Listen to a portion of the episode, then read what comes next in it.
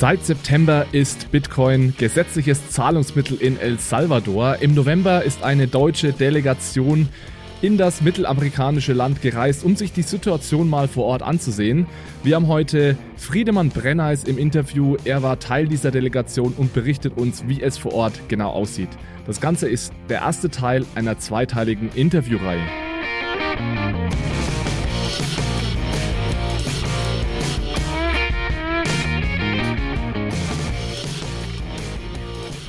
Hallo zusammen und herzlich willkommen zu einer neuen Episode von Bitcoin, Fiat und Rock'n'Roll. Seit September dieses Jahres ist Bitcoin in El Salvador gesetzliches Zahlungsmittel. Wir berichten hier ja seitdem auch regelmäßig über die neuesten Entwicklungen dort. Allerdings sind wir hier in Europa ja 9.000 bis 10.000 Kilometer entfernt von Mittelamerika und haben daher immer nur einen sehr indirekten Blick auf die Dinge, die dort vor Ort passieren. Jetzt war es Gott sei Dank so, dass im November eine deutsche Delegation nach El Salvador gereist ist und sich dort die ganze Lage mal ja, aus nächster Nähe angesehen hat. Wir wollten da eigentlich auch jemand mitschicken von Bitcoin, Fiat und Rock'n'Roll. Das hat allerdings leider zeitlich nicht geklappt. Deswegen bin ich umso äh, glücklicher, dass wir heute einen Gast hier im Podcast haben, Friedemann Brenneis, der Teil dieser Delegation war und uns deswegen heute ja aus erster Hand berichten kann, was sich aktuell in El Salvador abspielt. Lieber Friedemann, erstmal schön, dass du hier bist. Herzlich willkommen. Ja, äh, hallo Alex, danke für die Einladung. Friedemann, du bist Journalist, Podcaster, Buchpublisher seit kurzem und irgendwie auch so der Erklärbär der Kryptoszene. Ich weiß nicht, was ist der richtige, die richtige Berufsbezeichnung für das, was du tust? Ich glaube, ich würde schon einfach Journalist sagen irgendwie. Mich interessiert dieses Gesamtthema Bitcoin und die Zukunft des Geldes und äh, oder vielleicht auch ja die die die Welt zu verstehen einfach und äh, mit mit Journalismus habe ich rausgefunden ist das wohl das geeignetste Tool wie ich mich dem nähern kann ja, und du findest, du findest da meiner Meinung nach auch immer den, den richtigen Ton, hast ja auch schon Artikel geschrieben für Spiegel und so weiter. Das heißt, du hast, äh, finde ich, eine Gabe dafür, Leuten, die jetzt auch wenig mit Bitcoin und Krypto zu tun haben, dieses Thema näher zu bringen. Und ich glaube, was dich von vielen ich nenne es jetzt mal, und es ist gar nicht böse gemeint, Mainstream-Journalisten unterscheidet, ist, dass du natürlich ein sehr, sehr tiefes Verständnis der Thematik hast und dadurch natürlich viel besser Pro und Contra abwägen kannst. Und deswegen, ja, einfach mal für dich als Feedback gefallen mir deine Artikel äh, sehr, sehr gut, weil sie einfach sehr, sehr ausgewogen sind. Sehr nett, vielen Dank. Ich, ich mache es halt jetzt seit acht Jahren. Wenn ich da nicht schon ein bisschen tiefer erreicht hätte, dann müsste ich es auch gleich wieder sein lassen. das ist richtig, ja. Du lass uns mal über diese Reise nach El Salvador reden. Das Ganze wurde ja meines Wissens von Fulmo organisiert. Das heißt, es ist ein kleines Bitcoin-Startup aus Berlin. Ihr wart da, ich weiß gar nicht wie lange, zehn Tage im November in El Salvador. Genau, es gab eine sogenannte Bitcoin-Woche in El Salvador. Da waren zwei große Konferenzen. Einmal die La BitConf, das ist eine, die eh in Mittel- und Südamerika regelmäßig stattfindet. Die hat sich dann da auch noch hingelegt, aber es gab eine Adopting Bitcoin-Konferenz und die wurde zum Teil halt auch mit aus Deutschland organisiert. Diese gesamte Reise, das ist eh super spannend eigentlich. Die, äh, ja, Fulmo war da mit involviert, aber es ist eigentlich tatsächlich so ein Community-Ding gewesen aus der Berliner Bitcoin-Szene. Die hatten nämlich, als damals diese Ankündigung kam, dass Bitcoin offizielles Zahlungsmittel in El Salvador werden soll, haben die überlegt, was sie machen und sind einfach zur Botschaft hingegangen mit einem Blumenstrauß und haben dann irgendwie anderthalb Stunden mit der Botschafterin in Berlin geredet äh, und die dann wohl vorgeschlagen hat, ja, man könnte ja auch mal eine Delegationsreise machen. Und äh, so ist das quasi entstanden, dann Stück für Stück. Und jetzt waren, ich glaube, so 40 ungefähr waren Teil dieser offiziellen Delegationsreise, aber durch diese Konferenz waren halt noch unglaublich viel mehr Bitcoiner aus Deutschland, aber auch aus der ganzen Welt in El Salvador für diese eine Woche so vom, wir waren vom 12. bis 21. November da. Ja, cool. Also finde ich total klasse, die Aktion, da einfach zur Botschaft zu gehen. Und es ist eigentlich auch genau das, was wir brauchen. Ich habe es ja gerade in der Intro gesagt, anstatt dass wir hier aus 10.000 Kilometern Entfernung immer drüber spekulieren, was wohl in El Salvador gerade passiert, einfach mal dorthin zu fahren und sich die ganze Sache vor Ort anzusehen. Also ja, ich wäre sehr gerne auch mitgekommen. Es hat leider zeitlich bei mir nicht geklappt, aber vielleicht dann beim nächsten Mal. Vielleicht direkt mal an dich die Frage, wenn jetzt nochmal so eine Reise stattfinden würde, hat sich das gelohnt? Würdest du da wieder mitkommen? Das hat sich auf jeden Fall gelohnt. Es hatte natürlich auch diesen Bonus, es ist die erste dieser Art. Also es gab, glaube ich mal, äh, schon aus den USA ist so eine Gruppe hingereist, die sich selbst bezeichnet hat als äh, offizielle Bitcoin-Delegation, was ja natürlich Unsinn ist, weil Bitcoin hat keine zentralen Strukturen, da gibt es keine offiziellen Vertreter. Das war so ein bisschen auch die, die, der Spaß dieser Reise, das zu sagen, so jetzt kommt die richtige offizielle Delegationsreise. Ähm, nee, das war schon sehr, sehr, mit sehr viel Mühe und Sorgfalt vorbereitet. Wir waren ja in Begleitung auch der Botschafterin aus Berlin und wir hatten tatsächlich in dem Land dort einige Termine, äh, wo man normalerweise halt nicht hinkommt. Also wir waren in diesem Geothermiekraftwerk in Berlin. Es gibt ja in El Salvador ein Berlin.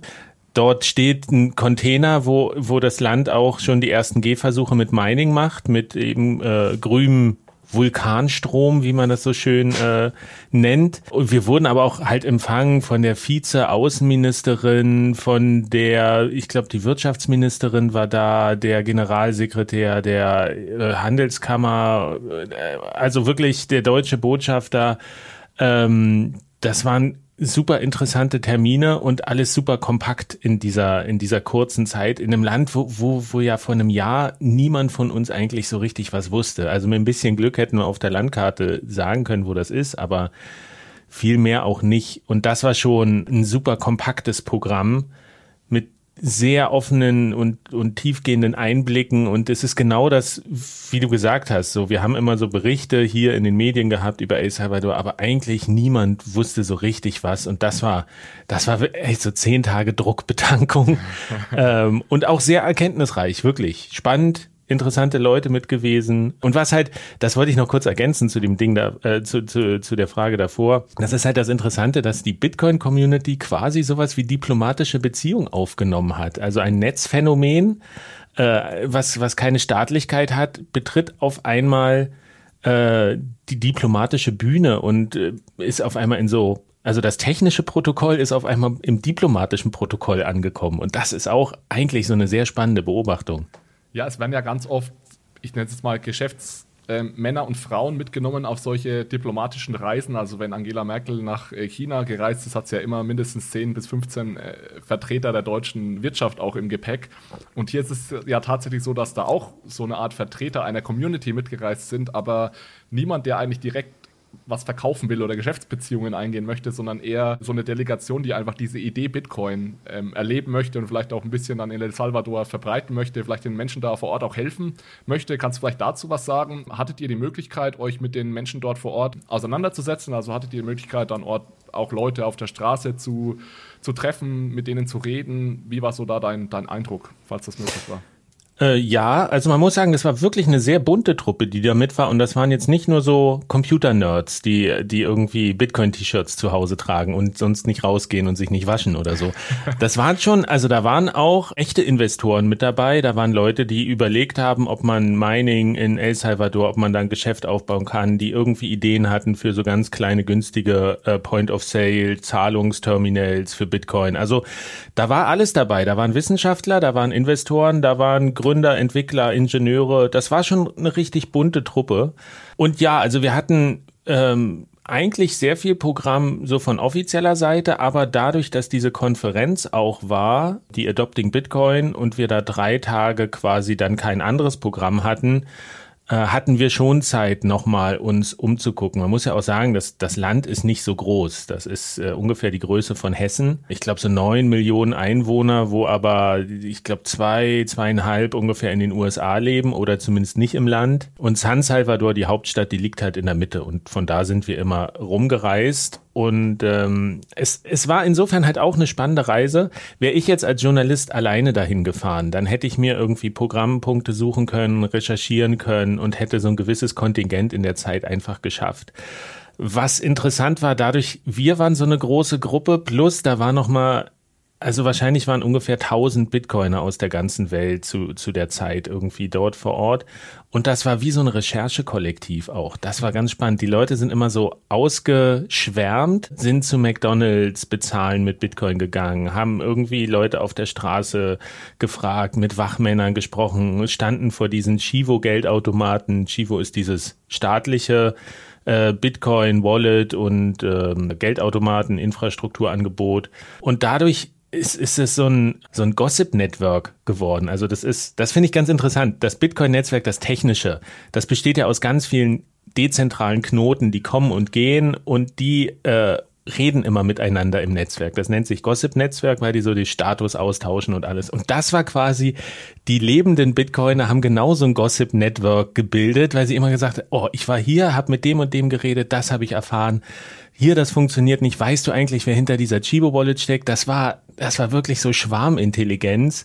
Äh, ich habe auch noch so drei journalistische Beiträge, die ich mache und war dann selber nochmal auf Recherche und hatte einen Dolmetscher dabei. Dadurch war das, glaube ich, so effizient, wie, wie kaum eine andere Reise hätte sein können, um rauszufinden, was es mit diesem Bitcoin in El Salvador da auf sich hat. Wenn du jetzt sagst, man kann bei McDonalds mit Bitcoin bezahlen, ist es dann tatsächlich so, wie ich mir das jetzt vorstelle, dass Bitcoin dort extrem präsent ist und dass es in El Salvador jetzt eigentlich kaum noch jemanden gibt, der nicht von Bitcoin gehört hat oder weiß, was Bitcoin ist. Also jeder, wir wissen ja auch, wir kennen ja auch die Zahlen, dass ganz viele auch sich diese Chivo Wallet, die du gerade erwähnt hast, heruntergeladen haben. Wie präsent ist dieses Thema und inwieweit beschäftigen sich die Menschen dort mit dem, mit Bitcoin? Es ist natürlich schwer, das abschließend zu sagen, weil es keine verlässlichen Zahlen gibt, richtig. Also es gibt natürlich auch Zahlen von der Regierung, da muss man aber immer ein bisschen vorsichtig sein und sonst gibt's nicht viel. Und dann gibt's halt das, was das Recherchekollektiv jetzt quasi rausgearbeitet hat. Es ist auch ähm, es ist zwar nur die Größe Hessens, es ist trotzdem aber ein großes und eigenes Land. Und ich glaube, es ist auch wichtig, sich nochmal klarzumachen, auf, von was für einem Startpunkt das, das äh, Bitcoin-Experiment in El Salvador losging. Ich meine, das ist ein Land, äh, das ist, kannten die meisten Leute nur, weil es die höchste Mordrate der Welt hatte, zum Beispiel. Vor 30 Jahren ist da der Bürgerkrieg erst zu Ende gegangen. Das ist ganz stark polarisiert zwischen arm und reich und zwischen äh, links und rechts. Und äh, das ist so, es ist da schwer, allgemeine Aussagen zu treffen, tatsächlich. Wir waren alle insgesamt bisschen überrascht. Es ist sehr präsent, das Thema Bitcoin. Also wirklich, man findet Schuhläden, da steht, da ist das Schild draußen dran. Ich habe aber auch auf dem Markt jemanden mit so einem Bauchladen gefunden, äh, der gesagt hat, hier, ich akzeptiere Bitcoin. Gleichzeitig war das aber auf den ganzen anderen Markt, hat das keinen so richtig interessiert. Also, man findet es schon, es ist angekommen und es wird auch genutzt, in ganz unterschiedlichen Nutzungsszenarien wirklich, aber es ist noch nicht so, dass das massenhaft verbreitet ist. Das Gesetz sieht zwar vor, dass es quasi so einen Annahmezwang gibt, also jeder, der technisch in der Lage ist, muss Bitcoin-Zahlungen akzeptieren. Das wird aber noch nicht so richtig durchgesetzt, äh, macht auch noch nicht so viel Sinn, denn die Internetabdeckung, ich sag mal, sie ist nicht schlechter als in Deutschland. aber es gibt, heißen, ja. genau, aber es gibt eben schon noch Restaurants, da hast du einfach kein, kein äh, richtig gutes mobiles Internet und dann, dann macht das auch keinen Sinn. Und man muss schon sagen, das ist ganz schön überhastet eingeführt worden. Also ich glaube, man muss bisschen differenzieren zwischen Bitcoin in El Salvador und Bitcoin, wie es quasi dort eingeführt wurde, so die, die offizielle Art. Und das muss man schon sehr kritisch sehen. Also diese Chivo Wallet Infrastruktur, die funktioniert noch nicht richtig.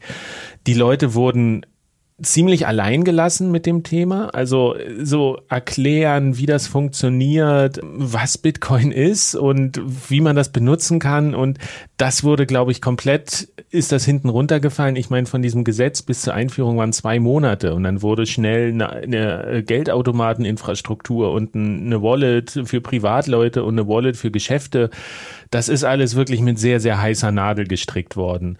Auf der anderen Seite sieht man eben wirklich, dass diese Idee Bitcoin und das Potenzial bei einigen wirklich auf sehr, sehr fruchtbaren Boden fällt. Also nicht bei allen. Da haben wir auch wirklich überlegt, woran liegt das? Und so ein bisschen die Quintessenz des Recherchekollektivs war, prinzipiell die Leute in El Salvador sind genauso wie die Leute hier in Deutschland oder in Europa. Es gibt die, es gibt die einen, die sind technisch interessiert, die sind, blicken optimistischer in die Zukunft, sagen, das ist vielleicht eine Chance und äh, machen sich dann auch selber auf die Suche nach Informationen. Es gibt die anderen, die sagen, nee, aus Prinzip nicht, weil das ist vom Präsidenten gekommen. Oder es gibt welche, die sagen, ich will damit überhaupt nichts zu tun haben. Oder ich kaufe mit Cash, ich verkaufe in Cash, ich habe nicht mal Kreditkarten. Der wichtigste Punkt ist, glaube ich, das Alter, was wir so gemerkt haben. Also es gibt ja diese magische Grenze 35 Jahre, wusste ja schon Douglas Adams, alles was danach kommt, technische Entwicklung, wenn man älter ist, ist wieder die natürliche Ordnung der Dinge. Äh, und die Jüngeren sind da sehr viel offener, wobei das Land eben aber auch insgesamt relativ jung ist. Und ähm, das ist, glaube ich, so ein ganz, eine ganz interessante Erkenntnis. Es gibt da noch sehr, sehr viel Arbeit, Aufklärungsarbeit, Verständnis. Auf der anderen Seite haben wir aber auch schon sehr viel erfahren. Zum Beispiel äh, einige aus der Delegationsreise waren sehr besorgt über dieses Chivo-Wallet-Angebot, weil es ja, also so die schlimmste Befürchtung war, ist das eigentlich, wird da so eine, so eine Überwachungsstruktur eingeführt? Das ist ja, äh, jeder Salvadorianer kann sich die runterladen und kriegt 30 Dollar in Bitcoin erstmal geschenkt, was enorm ist, ich glaube, dass, dass der Mindestlohn oder so äh, ist 380 Dollar oder sowas im Monat, was man verdient. Also das ist schon wirklich viel. Und das hat wohl auch dazu geführt, dass sehr viele Leute dieses Angebot angenommen haben, äh, vor diesen Automaten standen, wo dann auch immer jemand doch noch dabei war, der das erklärt hat, das abgehoben haben äh, und dann auf einmal ja Bitcoin hatten und irgendwas damit gemacht haben. Es ist doch irgendwie, das, es ist doch so, dass mehr äh, Salvadorianer eine Bitcoin Chivo Wallet besitzen als ein Bankkonto. Das hat man immer wieder gelesen, diese Zahlen. Das ist genau, ja. Also ich glaube, so die offiziellen Zahlen, wenn ich mich richtig erinnere, waren irgendwie zwei Millionen Downloads der Chivo Wallet oder drei Millionen und 200.000 Bankkonten oder sowas. Muss man, wie gesagt, mit Vorsicht betrachten, aber ich glaube, die Tendenz ist schon, ist schon richtig. Ähm, dann gibt's so, ich glaube, an Tankstellen kriegt man teilweise Rabatt, wenn man in Bitcoin bezahlt. Aber manchmal funktioniert die Zahlung halt nicht, insbesondere wenn es um Lightning geht, also diese schnellen Alltagszahlungen. In der Chivo Wallet wurden die ganz oft einfach nicht angezeigt und dann musste man immer gucken, äh, ist die jetzt durchgegangen oder nicht. Und ähm, man hat halt diesen E-Dollar in gewisser Weise auch in der Chivo Wallet. Den kann man dann gleich wieder umtauschen am Automaten in, in Cash. Aber das war so ein bisschen die Frage, ist das eigentlich, wird hier eher eine Überwachungsstruktur äh, aufgebaut und ist Bitcoin das trojanische Pferd. Und da haben die meisten aber sind jetzt der Meinung, dass das eher nicht der Fall ist. Tatsächlich, dass das offene Bitcoin wirklich dort äh, gewollt ist. Kann man mit diesem E-Dollar in dieser Giro Wallet eigentlich auch bezahlen oder ist es nur so dieses, diese Zwischenwährung, um es dann um, umtauschen zu können oder einfach in Dollar, Dollar zu sparen im Endeffekt? Nee, man kann den auch hin und her schicken. Also das ist dann auch über so einen QR-Code. Soweit ich weiß, das haben wir halt nicht ausprobiert, weil wir, ähm, wir können diese Chibo Wallet konnten wir nicht installieren. Ähm, wir mussten den Leuten bloß immer zeigen, wie sie die, den QR-Code vom E-Dollar wegkriegen, dass man damit Bitcoin bezahlen kann. Ähm, das, hat, das hat ganz gut funktioniert.